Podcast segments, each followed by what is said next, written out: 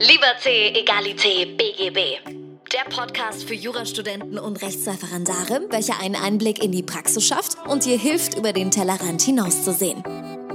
Und hier ist dein Host, Moritz Mümmler. Hallo und herzlich willkommen zu einer neuen Folge von Liberté, Egalité, BGB. Mein Name ist Moritz Mümmler und ich habe heute Martin Fries bei mir zu Gast. Er ist Dozent an der LMU in München und hat selbst einen Podcast mit dem Namen Fußnote. Lieber Martin, herzlich willkommen im Podcast. Vielen Dank, Moritz, für die Einladung. Sehr gern. Jetzt habe ich mir ähm, so ein bisschen deine Vita angeschaut. Du bist zwölf Jahre an der Uni in München. Du warst davor Rechtsanwalt und hast sogar mal eine kurze Stelle in der Großkanzlei absolviert. Mich würde mal ganz kurz interessieren, wie hast du denn also diesen krassen Shift. Wie hat denn das angefangen? Wie kam es denn dazu, dass du nach dem äh, zweiten Examen erstmal Rechtsanwalt wurdest? Ähm, äh, ganz so, wie du es gesagt hast, war es nicht. Also groß, von Großkanzleien habe ich natürlich auch einiges gesehen, aber ich war nie Anwalt dort, äh, sondern äh, ich war eigentlich sogar von Beginn an nach dem Abschluss meiner Examina und dann nach dem LLM, den ich mir noch gegönnt habe, auf der wissenschaftlichen Spur unterwegs. Ähm, ich habe dann allerdings nach einiger Zeit gemerkt, weil ich mich mit geringwertigen Ansprüchen, also Verbraucherrechten beschäftigt habe, dass es ganz sinnvoll ist, ein bisschen auch Tuchfühlung zur Praxis zu haben. Dann habe ich mir eine Anwaltszulassung geholt und äh, das Business lief schnell an und ging mir auch sogar relativ schnell über den Kopf. Dann habe ich mich mit anderen zusammengetan und habe das Schiff dann irgendwann ohne mich weiterfahren lassen. Ich bin dort in, noch als Kooperationspartner gelistet, bin aber seit langem nicht mehr dabei. Also es war gewissermaßen nur eine Episode bei mir, dieser Blick in die anwaltliche Tätigkeit. Ich habe das auch nie Vollzeit gemacht, ähm, aber ich äh, kann davon noch heute zehren, weil ich da ganz viele interessante Erfahrungen gemacht habe, die mir sonst sicherlich so äh, sich nicht geöffnet hätten. Jetzt wollte ich dir gar nicht unterstellen, dass du in der Großkanzlei Rechtsanwalt gewesen bist. Ich wollte nur damit sagen, dass du die Station im Referendariat gemacht hast und danach bei Silvenstein eben äh, gearbeitet hattest. Aber das ist ja schon jetzt. Tauchstation war es, lieber Moritz, eine Tauchstation. Ach, eine Tauchstation, okay, eine Tauchstation. Ich habe es nur bei deinem LinkedIn gesehen. Und da habe ich auch gesehen, du hast gerade den LLM angerissen, dass du an der Stanford Law School warst. Wie, wie war denn die Zeit für dich da? Ähm, das war eine wunderbare Zeit. Ähm, die war juristisch anregend, aber auch über den juristischen Tellerrand heraus anregend, weil, ähm, naja, im Silicon Valley, da ähm, arbeiten Fakultäten ganz unterschiedlicher Prägung, ganz eng miteinander zusammen, haben sehr viel Austausch miteinander. Man hat diesen ganzen Entrepreneurial Spirit aus dem Silicon Valley von den ganzen großen Unternehmen, die wir alle kennen. Ähm, und das hat mich sehr beflügelt. Äh, das, äh, da, da kann man sich so ein bisschen frei machen ähm, von manchmal auch der engen Sichtweise, die wir aus der deutschen Juristenausbildung mitbringen. Und ich würde sagen, ich habe dort viel mehr als nur englisches oder amerikanisches Jura gelernt. Äh, natürlich die Sprache. Ich würde jedem empfehlen, schon wegen der Sprache ins Ausland zu gehen. Aber das Silicon Valley hat auch nochmal im Unterschied zur amerikanischen Ostküste da einfach so ein freies Denken, ähm, das ich sehr genossen habe. Wenn du jetzt den Vergleich gesehen hast äh, von der deutschen Ausbildung und der amerikanischen, äh, mich würde das mal interessieren, weil ich mit jemandem mal gesprochen habe, der international Business macht und der hat immer gesagt, der arbeitet gern mit deutschen Juristen zusammen. Das hat er auch so betont, weil die hm, scheinbar einfach auch sehr speziell, sehr korrekt äh, und einfach gewisse Tugenden mitbringen. Wie hast du das denn wahrgenommen, so was die, den Unterschied der Ausbildung angeht? Ähm, nun, wir haben zum einen in Amerika äh, ein etwas anderes System mit einem Bachelor, der durchaus nichts mit Jura zu tun haben muss, der vorgeschaltet ist, sind die Undergraduate Studies. Ähm, und dann geht man zur Law School für nur drei Jahre, macht seinen JD. Ähm, das ist insofern eine juristische Kurzausbildung, die dann aber auch nochmal andere Schwerpunkte setzt. Diejenigen, die dort beim JD auflaufen, die haben also schon einen interdisziplinären Hintergrund. Das ist natürlich schon mal sehr, sehr viel wert. Und dann ähm, kommt es denen aber weniger als uns nicht so sehr an auf ähm, so Struktur, äh, wie wir sie ja lehren und eine sehr starke Normprägung, wie wir sie bei uns in der Ausbildung aus guten Gründen haben, die habe ich dort so nicht erlebt. Jetzt sind wir schon bei der, bei der Ausbildung angekommen. Du bist seit äh, über zwölf Jahren an der LMU Privatdozent. Wie darf ich mir denn da deine Tätigkeit vorstellen? Was sind denn da so die Bereiche, in denen du unterwegs bist? Ähm, ich war jetzt tatsächlich schon einige Zeit Privatdozent, aber noch nicht zwölf Jahre. Der erste Teil dieser Zeit ist die ganz normale, in Anführungszeichen, wissenschaftliche Mitarbeitertätigkeit und wissenschaftliche Assistententätigkeit gewesen. Ähm, bei LinkedIn steht das wahrscheinlich dann als eine Gesamtzeit an der LMU ja. München. Wobei, ähm, die, die, unterteilt sich sogar tatsächlich, ich habe es nur nicht gesehen, ähm, vier, viereinhalb Jahre wissenschaftlicher Assistent und danach Privatdozent. Ja, ganz genau. Ähm, wobei man ja auch sagen muss, dass eigentlich die Lehre schon als wissenschaftliche Mitarbeiterin oder wissenschaftlicher Mitarbeiter anfängt, indem man eine kleine Erstsemester-AG macht. Das ist natürlich gar nicht der unwichtigste Job und da kann man sehr, sehr viel lernen darüber, wie man Fälle gut mit Studierenden bespricht. Und das geht dann irgendwann weiter, dann darf man irgendwann so eine Spartenvorlesung halten und wenn man dann als Privatdozent irgendwann auch mal einen Lehrstuhl vertritt, dann darf man auch große Vorlesungen halten. Ähm, man lernt immer mehr dazu. Es ist natürlich immer größere Verantwortung. Und ich glaube, das Wichtige daran ist, dass man nicht stehen bleibt und irgendwann seine PowerPoints fertig gemacht hat und dann das immer nur noch runterleert, sondern dass man sich immer von neuem fragt, was kann ich eigentlich besser machen? Wie denken vielleicht auch Studierende und lernen sie heute anders als noch vor 10 oder 20 Jahren? Und das ist natürlich eine bleibende Herausforderung. Ähm, und in welchem, also ich weiß, dass du im Zivilrecht unterwegs bist, aber was hast du jetzt da so die letzten Semester gelehrt? Ja, Zivilrecht ist natürlich der Kern. Das Zivilprozessrecht gehört noch dazu, ähm, aber das Zivilrecht wird einfach jetzt in der normalen Juristenausbildung halt viel größer geschrieben, jedenfalls vor dem ersten Staatsexamen und das ist ja der Teil, mit dem ich beschäftigt bin. Äh, daneben hat man noch so seine Hobbys. Also ich schaue gerne auch über den disziplinären Tellerrand und auch über den als Rechtsvergleichender äh, Vergleicher so ein bisschen auch da in andere Rechtsordnungen rein. Ähm, ich beschäftige mich gerne, mit Rechtstheorie und Methodik, was ja auch für Jurastudierende total wichtig ist, äh, dass man mal weiß, woher kommt der Gutachtenstil, wie genau läuft das, worauf achten die Korrektoren und so weiter und so fort. Und ein besonderes Fable habe ich ähm, beim Recht der Digitalisierung. Das ist einerseits das, was wir jetzt im BGB in den neuen 327 folgende ähm, finden digitale Produkte, aber auch auf das Prozessrecht und das Anwaltsrecht gewendet die die Frage, was macht denn eigentlich Digitalisierung mit unserer Rechtspflege? Wie verändert sie sich? Welche neuen Player kommen denn auf den Markt? Und ähm, wie sollte sich vielleicht auch der Rechtsrahmen ein bisschen modernisieren? Mhm. Da habe ich ja ganz lustige Anekdote aus meiner Referendarszeit mitbekommen. Äh, das war zur Hochzeit von Corona und es gab ja immer das Verschleierungsverbot und hier, also es musste ja entsprechend ein Zeuge vor Gericht, durfte nicht äh, verschleiert irgendwie auftreten oder was auch immer. Ähm, und das Spannende war, ich habe dann irgendwann eine Nachsortierung für den damals noch Schönfelder gemacht und auf einmal fällt, das war die STPO, aber ähm, fällt einfach dieser Zusatz raus, weil wir waren ja dann mit Maske vom Gericht. Und das fand ich so spannend, weil da hast du so richtig gesehen, wie mit der Zeit sich dieses Prozessrecht einfach gewandelt hat und geändert hat. Und da wäre jetzt meine Frage, wie siehst du denn da konkret aktuell äh, eine Veränderung? Ich meine, Covid ist so weit vorbei, als dass es jetzt nicht mehr um, um die Maskenpflicht vor Gericht geht. Aber äh, findet, also hat dieses ganze digital Verhandeln wirklich sinnvoll Einzug erhalten oder ist das eher noch was, was in der Zukunft möglich sein wird? Also ich glaube schon, dass Corona uns ein bisschen lockerer gemacht hat, ähm, als wir vorher waren. Da gab es einfach wahnsinnige Berührungsängste. Man hatte auch in der Justiz schlechte Erfahrungen gemacht. Ähm, heute äh, ist viel mehr Selbstverständlichkeit da im Umgang mit diesen Dingen und das betrifft nicht nur Zoom äh, oder Microsoft Teams, sondern wir sehen ja jetzt auch das, was überall berichtet wird über ChatGPT. Und da gibt es tatsächlich auch innerhalb der Justiz jetzt Bewegung, dass man sagt, lass uns das irgendwie ein bisschen verstärkt nutzen. Also Scheuklappen sind da ein Stück weit abgenommen worden.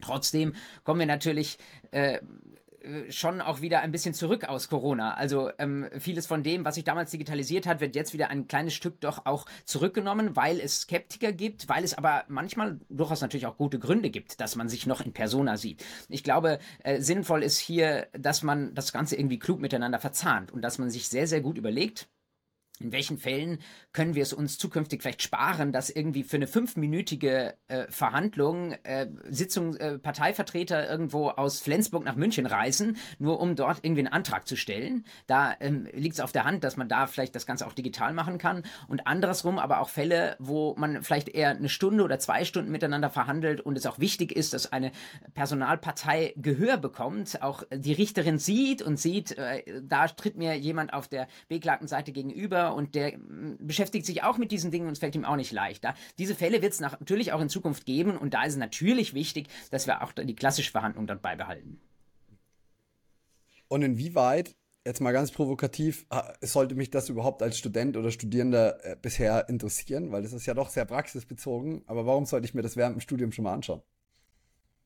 Ähm, der Berufseintritt, würde ich sagen, kommt schneller als man denkt. Äh, ich kenne das natürlich selbst aus der Rolle des Studierenden, die äh, Wismits, die da rumlaufen und gerade die Professorinnen und Professoren natürlich auch, die kommen noch wie aus einer fernen Welt, die wissen so unfassbar viele Dinge. Man selbst kommt sich so ein bisschen klein und dumm vor. Ähm, teilweise wird diese äh, diese, die, dieses Bild auch ein bisschen bewusst von der einen Seite aufgebaut.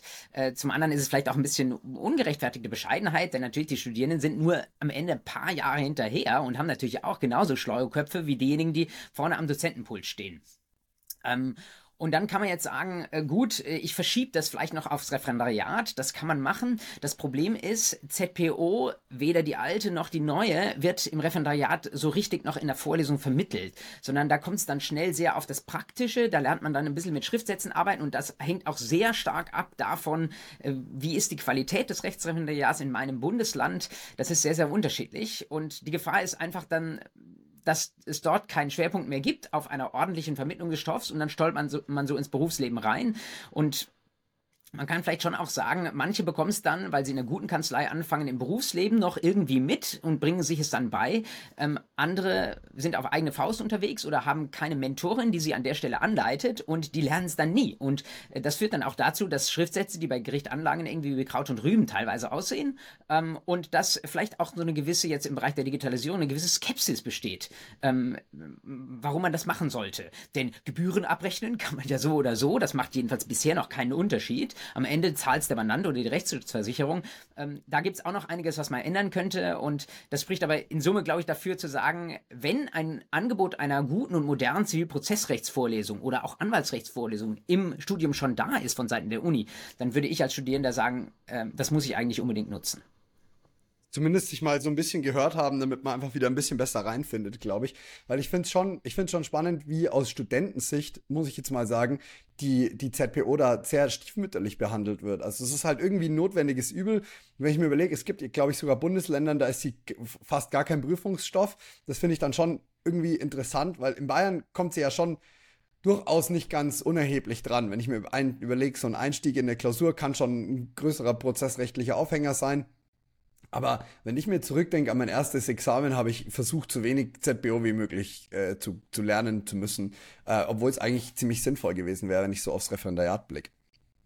Ja, ähm, sehe ich ganz genauso. Zugleich glaube ich, man sollte das jetzt nicht, ich will das auch nicht unterstellen, das einseitig auf die Studierenden verlagert zu haben. Es ist schon auch die Verantwortung der Lehrpersonen an der Stelle, die ZPO eben nicht ähm, spröde und langweilig darzustellen und sehr, sehr abstrakt, sondern das irgendwie mit Leben zu füllen. Ähm, ich muss mich da auch an die eigene Nase fassen. Also ich habe auch eine Zivilprozessrechtsvorlesung online stehen, die ist jetzt schon ein paar Jahre alt. Ähm, und da habe ich das vom damaligen Stand her irgendwie versucht. Aber wenn ich es heute nochmal machen würde, und ich werde es in absehbarer Zeit nochmal machen, machen, dann werde ich versuchen, das viel besser zu verzahnen mit dem, was Studierende zum Beispiel im Praktikum erleben können, dass sie da tatsächlich auch mal einen Schriftsatz sehen. Wie sieht das denn aus? Wie sieht es gut aus? Wie haben wir vielleicht auch ein Beispiel, wie es nicht laufen sollte? Ich glaube, wenn man das erlebbar macht, vielleicht auch mal zusammen in äh, Zusammenarbeit mit der Law Clinic oder so etwas, dann wird das auch spannend. Dann kann das auch schon im Studium begeistern. Das ist eine Herausforderung, der sich wahrscheinlich alle Zivilprozessrechtslehrer stellen sollten und ich ähm, nehme mir das auch vor. Mir fällt dazu wieder was ein. Ich habe das, ich habe letztes Jahr in der Kanzlei von meinem Papa ein bisschen ausgeholfen. Immer mal wieder ein Verfahren und dann war ich am Landgericht in Nürnberg und äh, als, es hat mir schon gereicht, da hinzufinden. Und dann sitze ich in der Verhandlung und dann sagt die Richterin, ja, sie hat ja ernsthafte Bedenken, ob wir aktiv legitimiert sind. Und ich in meinem Kopf alle Schubladen ausgerissen, bam, raus und überlegt, was heißt das nochmal? Oh fuck, wir haben echt ein Problem.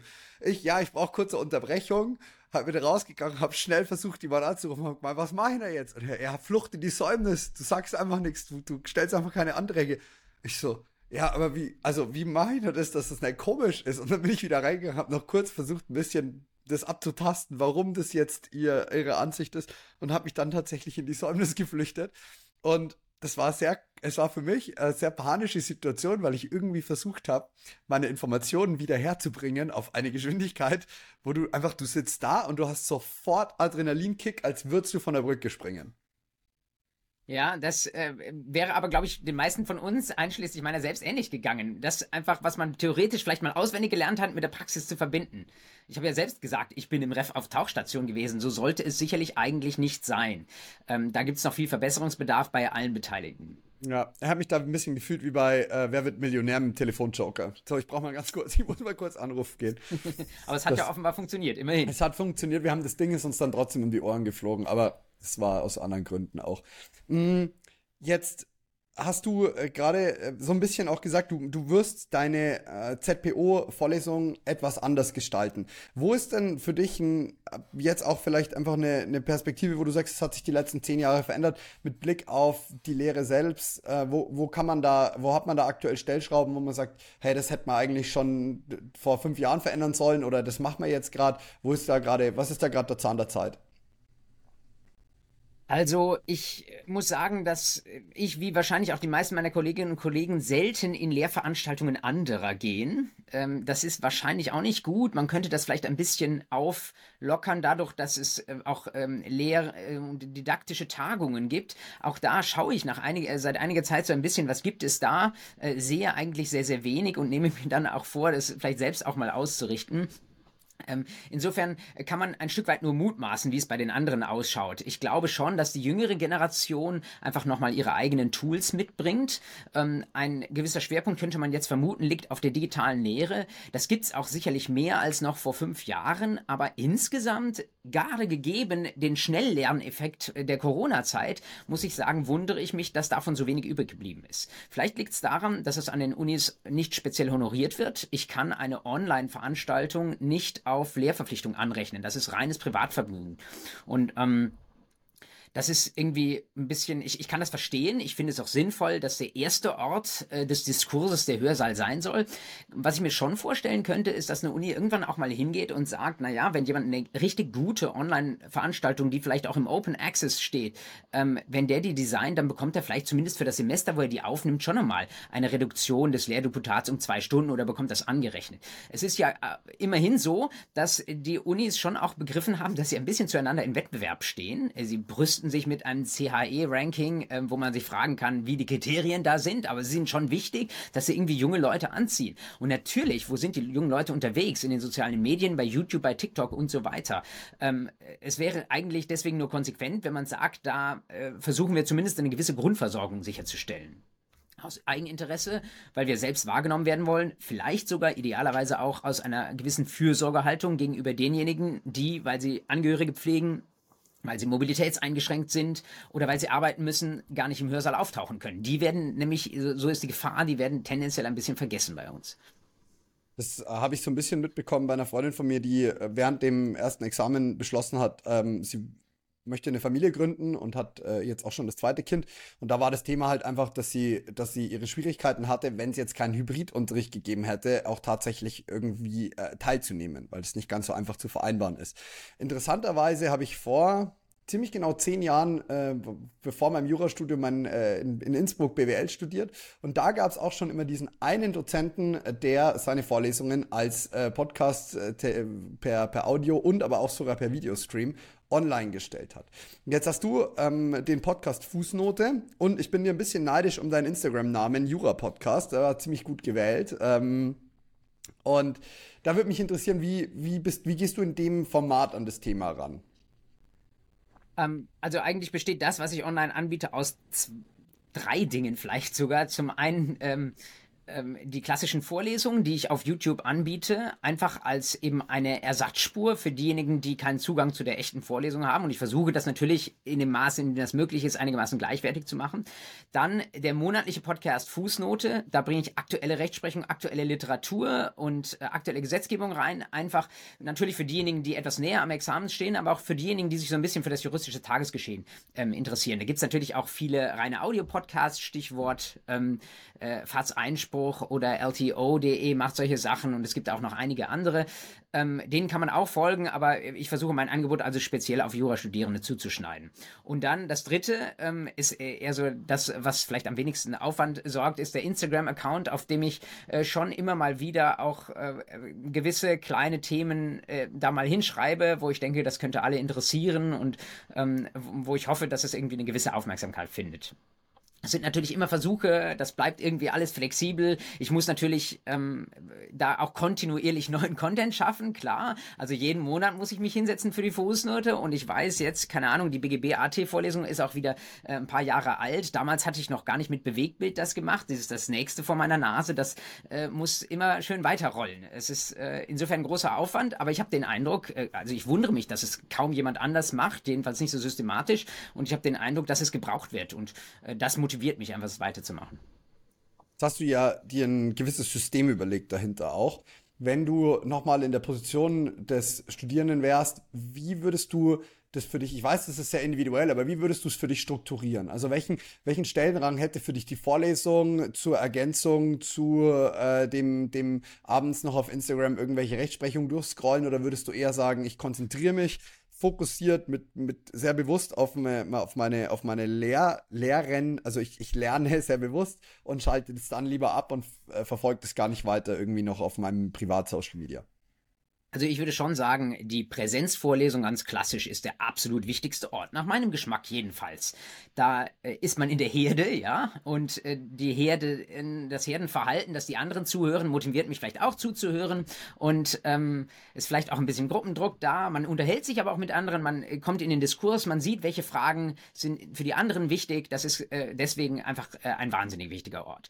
Was ich aber anders machen würde im Vergleich zu meinem Studium vor, ähm, weiß nicht, ähm, 20 Jahren ziemlich genau, ähm, ich habe mir damals in, habe mir so diesen Studienplan äh, runtergeladen ähm, und habe mich dann in alles reingesetzt, weil ich nichts verpassen wollte. Also äh, Baurecht 2 und äh, kleine Ahnung, Kommunalrecht, Fortsetzung und sowas habe ich noch mir noch abends irgendwie von 8 bis 10 oder sowas angehört, weil ich dachte, äh, ich könnte mir das nicht verzeihen, wenn ich nach einem Examen ankomme und das nicht weiß, weil ich diese Vorlesung nicht mitgenommen habe.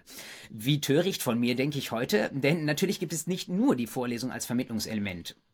Und ich würde heute gerade dann nicht in die Vorlesung reingehen, wenn ich mit der Person des Lehrenden, der Lehrenden nichts anfangen kann.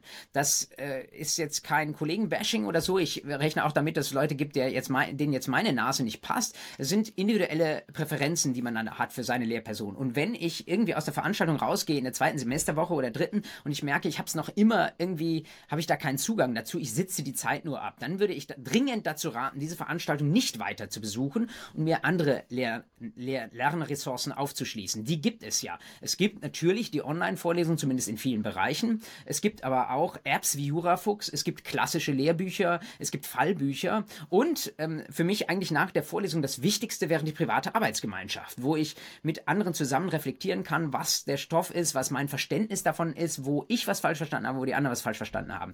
Äh, man kann nie alle diese Ressourcen gleichzeitig nutzen, aber man muss es auch nicht. Es genügt, wenn man von diesen fünf, sechs möglichen Ressourcen die zwei nutzt, die mich am besten ansprechen.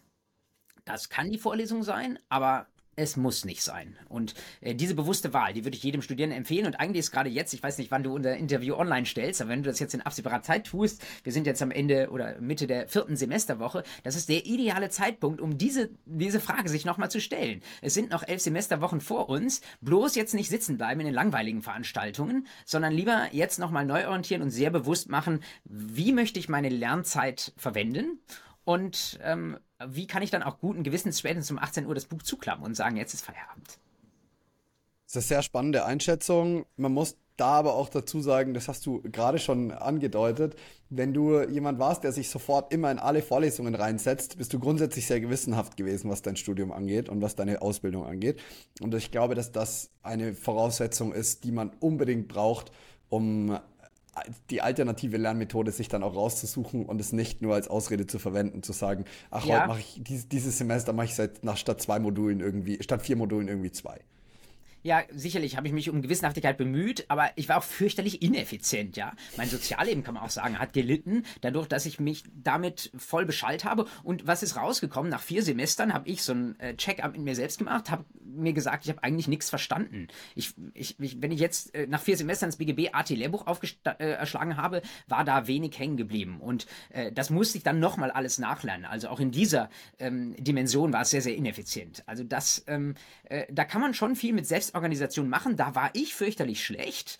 Ähm, und wer das schafft, der kriegt aber auch, der, der wird vom Jurastudium nicht überrollt. All das, was wir jetzt über Stress hören, ist absolut ernst zu nehmen. Aber es gibt da Methodik, um ähm, den Stress im Rahmen zu halten und wirklich auch Ausgleichszeit zu schaffen.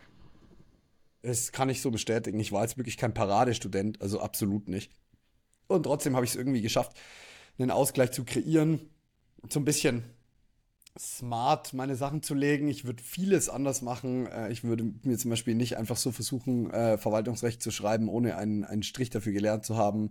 Äh, lauter solche Kisten. Aber so ganz in alles in allem lohnt sich es auf jeden Fall, sich die Zeit zu nehmen, mal ein bisschen Organisation zu betreiben, auch, glaube ich, und mal so ein bisschen so einen Plan zu machen, was ist eigentlich jetzt gerade sinnvoll und was sollte ich vielleicht trotzdem nochmal äh, um ein Semester vertagen und verschieben. Was kann ich schaffen gerade? Jetzt ist, bist du tatsächlich sehr zukunftsorientiert und wir haben vorhin auch schon ähm, äh, AI angesprochen, künstliche Intelligenz.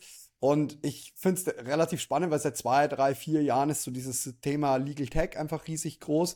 Und bis vor, bevor die, die KI-Engines jetzt so groß waren, dass man irgendwie das im, im Mainstream mitbekommen hat, habe ich immer das Gefühl gehabt, äh, KI ist im juristischen Bereich eine kleinere Ergänzung als woanders.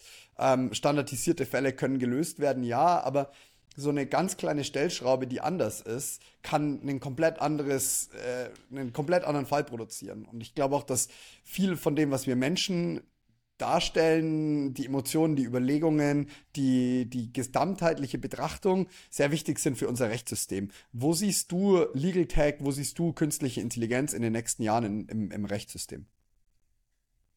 Für mich ist künstliche Intelligenz äh, zunächst einmal eine moderne Form von Software. Und viele Rechtsfragen, die sich auch daran koppeln und auch viele Anwendungsbereiche, wo wir überlegen, könnte das eine Rolle spielen, die äh, hat man eigentlich auch schon in der Vergangenheit untersuchen können, bevor ChatGPT groß wurde, indem man sich einfach gefragt hat, sollte Software dort im Einsatz sein, ist vielleicht sogar Software dort schon im Einsatz, was kann sie besser als der Mensch? Und zugleich aber auch die kritische Frage zu stellen, wo ist der Mensch vielleicht auch nicht so gut, wie wir ihn uns manchmal in der Rechtswissenschaft fingieren. Menschen machen nämlich natürlich auch Fehler.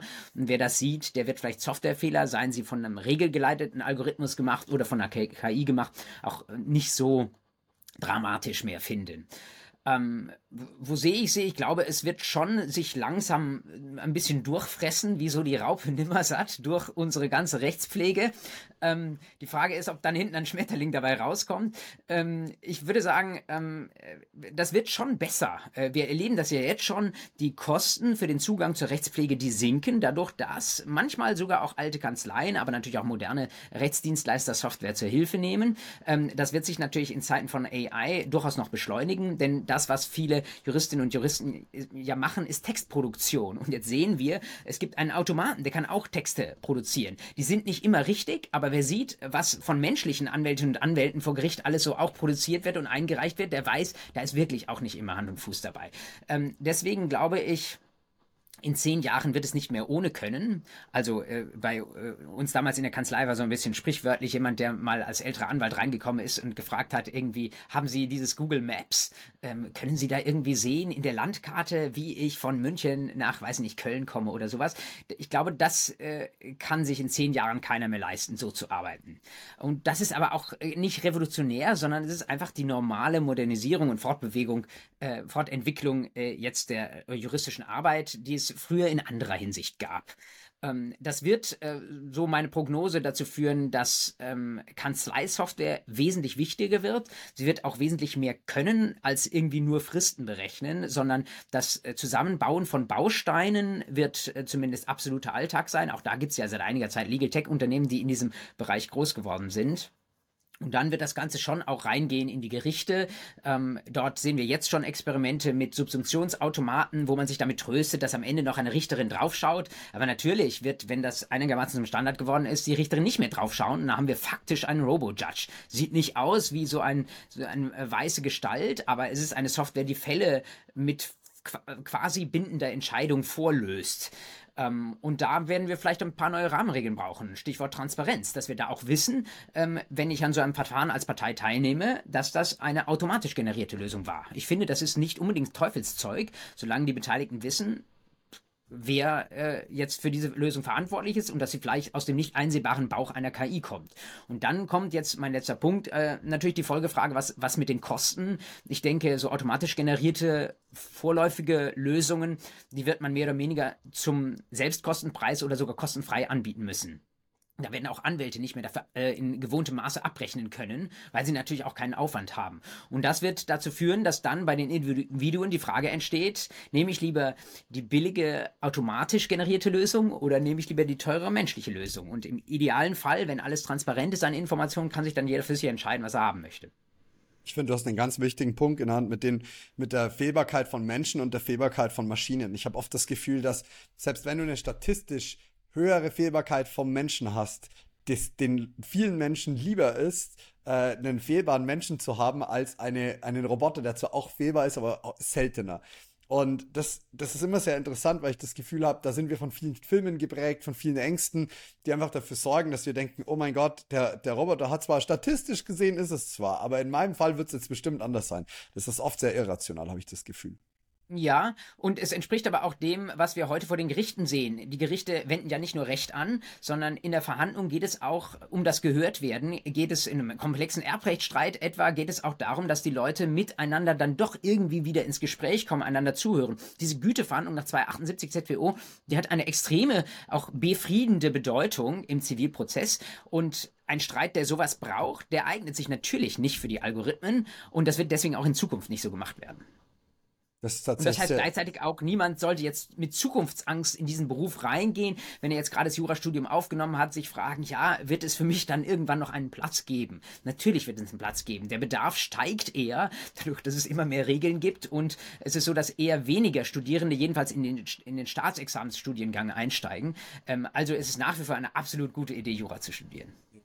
Mein Papa hat auch immer gesagt, aus 40 Jahren äh, Rechtsanwaltserfahrung, dass er fast schon ein bisschen therapeutische äh, Arbeit leistet. Jetzt nicht wie der Psychotherapeut, aber jemand, der seinem Mandanten zuhört, der äh, eine unterstützende Kraft bietet. Und ich glaube, diese Güteverhandlung, die habe ich in der Praxis extrem, extrem wichtig wahrgenommen, auch wenn ich da als Jurist mir oft dachte, Gott, wofür machen wir das jetzt? Jetzt unterhalten die sich kurz, dann bleibt jeder auf seinem Standpunkt bestehen. Aber im Nachhinein habe ich immer gemerkt, so dieses Mal gehört werden vor Gericht und dieses Ereignis, dieses eine Mal vor Gericht zu sein im Leben und aber dann auch seine Geschichte erzählen zu können, das ist für die Betroffenen oft ganz, ganz wichtig. Ob es jetzt der Kläger sei oder die, die, der Beklagte oder wie auch immer.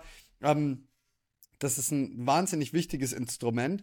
Ich fand gerade noch bei den Ausführungen sehr interessant, mir ist gekommen, wir werden ja auch ganz viele neue juristische Herausforderungen produzieren mit, mit künstlicher Intelligenz. Wenn ich mir überlege, es gibt zum Beispiel ein Produkt, das nennt sich Adobe Firefly aktuell, die, das baut einem äh, Bilder, ähnlich äh, wie, wie andere Engines, und die stellen einem hundertprozentig sicher, dass man alle Rechte an diesem Bild hat. Und wenn man die, und Adobe macht sich haftbar, sollte das nicht so sein.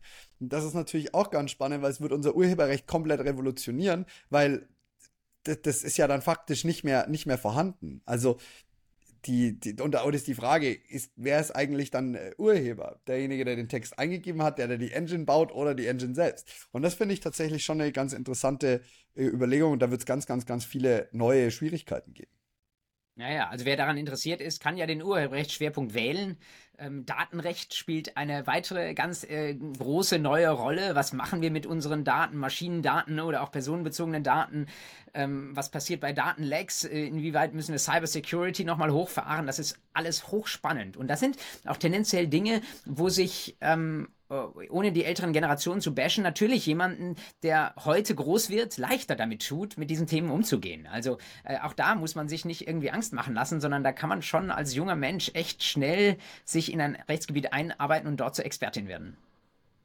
Ich habe auch mit jemandem kürzlich gesprochen, der unbedingt ins Datenschutzrecht rein wollte und sich so ein bisschen schwer getan hat äh, mit, mit, dem, mit dem Zugang. Er gesagt hat, jetzt, ich bin jetzt praktizierender Anwalt, aber wo fange ich an? Also ich würde das gern machen, aber ich habe einen Vollzeitjob und ich tue mich relativ schwer, das nebenher noch irgendwie zu lernen, äh, da reinzukommen. Ich muss mit den ganzen anderen Fällen zurechtkommen. Und ich glaube, dass da ganz, ganz viel, was man im Studium schon macht, so eine Grundbasis legt von, ich habe schon mal einen Zugang, ich komme schon mal gegebenenfalls leichter rein, ich weiß schon mal ein bisschen was dazu, auch wenn Schwerpunkte oft wieder vergessen werden werden. Ich hatte Telekommunikationsrecht zum Beispiel, beziehungsweise generell ähm, Wirtschaftsrecht. Und ich weiß schon noch ein bisschen was. Also viel ist es nicht mehr. Es ist alles sehr düster. Aber ich, wenn ich jetzt den Zugang suchen würde, wäre er deutlich leichter, glaube ich. Ja, weil du dir dich über die Jahre dafür interessiert hast, nicht wahr? Also steht der Tropfen hüllt da schon auch den Stein. Das ist auch meine Erfahrung. Man kann nicht einfach so in ein Rechtsgebiet reinspringen, sondern muss sich ernsthaft und über eine gewisse Zeit dafür interessieren. Aber dann macht es auch Spaß. Mhm. Einen großen Wunsch, den ich habe an, an künstliche Intelligenz, ist, dass sie so in Anführungsstrichen Kleinscheißverfahren äh, endlich mal so ein bisschen auf die Kette kriegen. So Verfahren, in denen geht es um 4, 50 äh, bis 500 Euro und äh, in denen lohnt sich eigentlich der Rechtsstreit nicht. Und äh, das sind die, standardisierten Fälle sind noch diese ganzen Flugausfallsgeschichten, aber ich habe jetzt zum Beispiel ein Bett gekauft und da, was, was hat das Bett gekostet? 500 Euro und da war ein Lattenrost gebrochen. Ja, und die haben mir halt nicht geholfen, wie ich das wollte. Ja, dann hätte ich jetzt eine Klage aufmachen müssen deswegen. Das ist total unsinnig. Da hilft mir vielleicht noch der PayPal-Fall, aber da, wenn es irgendwas gäbe, wo man so kleine Verfahren schnell lösen kann, wie du sagst, mit einer kostengünstigen Variante, das wäre ein absoluter Traum für mich. Hast du es mal mit PayPal versucht, mit der Konfliktlösung? Ja, ja, ich habe das dann hinbekommen. Ja, sehr gut. ich find, das also. ist auch spannend. Was ist da deine Perspektive drauf? Ich finde, die PayPal-Konfliktlösung ist eigentlich schon so eine Art Paralleljustizgeschichte, weil du holst dir dein Geld einfach wieder, PayPal entscheidet den Fall und jetzt ist der andere dran, der eigentlich sein Geld erklagen müsste. Ja.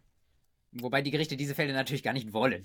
Also, äh, der Gesetzgeber will sie vielleicht schon bei den Gesetz, äh, Gerichten haben in gewissem Umfang, aber und die Rechtsschutzversicherer helfen immerhin dabei, dass zumindest manche dieser Fälle auch noch vor die Gerichte kommen. Also es gibt ja dann schon auch die BGH und EuGH-Fälle, wo nur um wenige Cent fast schon gestritten wird. Ähm, ja, also aus meiner Sicht bricht äh, da der Justiz kein Zacken aus der Krone, wenn es so niedrigschwellige außergerichtliche Konfliktlösungen von PayPal oder Amazon oder so etwas gibt. Die Plattformen äh, die sind immer unter dem kartellrechtlichen ähm, äh, Blickwinkel, sind die ja äh, auch ein bisschen, werden die kritisch beäugt. Aber man muss, glaube ich, schon auch sagen, dass sie im Bereich auch der Befriedung und des Ausgleichs von Interessen durchaus sehr, sehr viel, manchmal auch etwas unbeachtete Arbeit leisten. Das kann ich so nur unterschreiben. Martin, wir sind ziemlich am Ende angekommen. Ich fand es ein wahnsinnig spannendes Gespräch. Gibt es noch was, was du den Leuten, die hier bis zum Schluss äh, zugehört haben, mitgeben möchtest auf ihrem Weg in der Ausbildung, auf ihrem Weg in, im Referendariat? Ja, ähm, vielleicht äh, einfach versucht, Freude zu haben bei dem, was ihr tut. Ähm, wenn äh, Jura das Richtige für euch ist, dann werdet ihr vielleicht manchmal eine ein bisschen harte und abstrakte Phase haben, aber ihr werdet schon vielleicht doch auch im dritten, vierten Semester ähm, mal eine Vorlesung haben, wo ihr sagt, das macht mir jetzt richtig Freude und da könnt ihr euch ein bisschen reinknien und dann irgendwann setzen sich, das ist ein von mir sehr häufig verwendetes Bild, setzen sich so ein paar Wissensinseln zu ähm, und das bauen sich Brücken und dann kommt irgendwann das große Gesamtverständnis. Es kann im ersten Semester noch nicht da sein, außer ihr seid, wer weiß, wie super intelligent, äh, aber ähm, das kommt dann irgendwann. Und sollte sich irgendwann die Erkenntnis einstellen, irgendwie, ich werde auch im vierten, fünften Semester mit Jura nicht wirklich glücklich und ich weiß nicht, was ich noch tun soll, man kann auch ohne Jura glücklich werden. Davon bin ich überzeugt. Es gibt auch hybride Berufe heutzutage, wo man ein bisschen Jura und ein bisschen was anderes macht. Ähm, da sollte man einfach eine offene Geisteshaltung ähm, leben und äh, dabei wünsche ich jedem und jeder wirklich sehr, sehr viel Erfolg. Wahnsinn. Vielen, vielen Dank für deine Zeit und für deine Perspektive. Ich wünsche dir alles Gute und mach's gut. Ja, danke auch für das Interview. Ich habe ja schon das ein oder andere äh, Interview mit Kolleginnen und Kollegen gesehen und äh, freue mich, wenn ähm, jemand wie du äh, da so ein bisschen ähm, ja, Leute vorstellt, auch neue Gedanken in dieses ganze Spiel reinbringt. Wir sehen im Moment so viel Bewegung im Bereich der Juristenausbildung und ich glaube, da ist es gut, äh, wenn jemand auch ähm, moderiert diesen Diskurs. Und äh, da finde ich, da spielst du eine wunderbare Rolle und ähm, ich weiß nicht, ob die anderen dir auch alle dafür gedankt haben, aber ich tue es jetzt an dieser Stelle auch. Ich bedanke mich. Vielen, vielen Dank. Mach's gut. Ciao. Ja, sehr schön. Schnitt.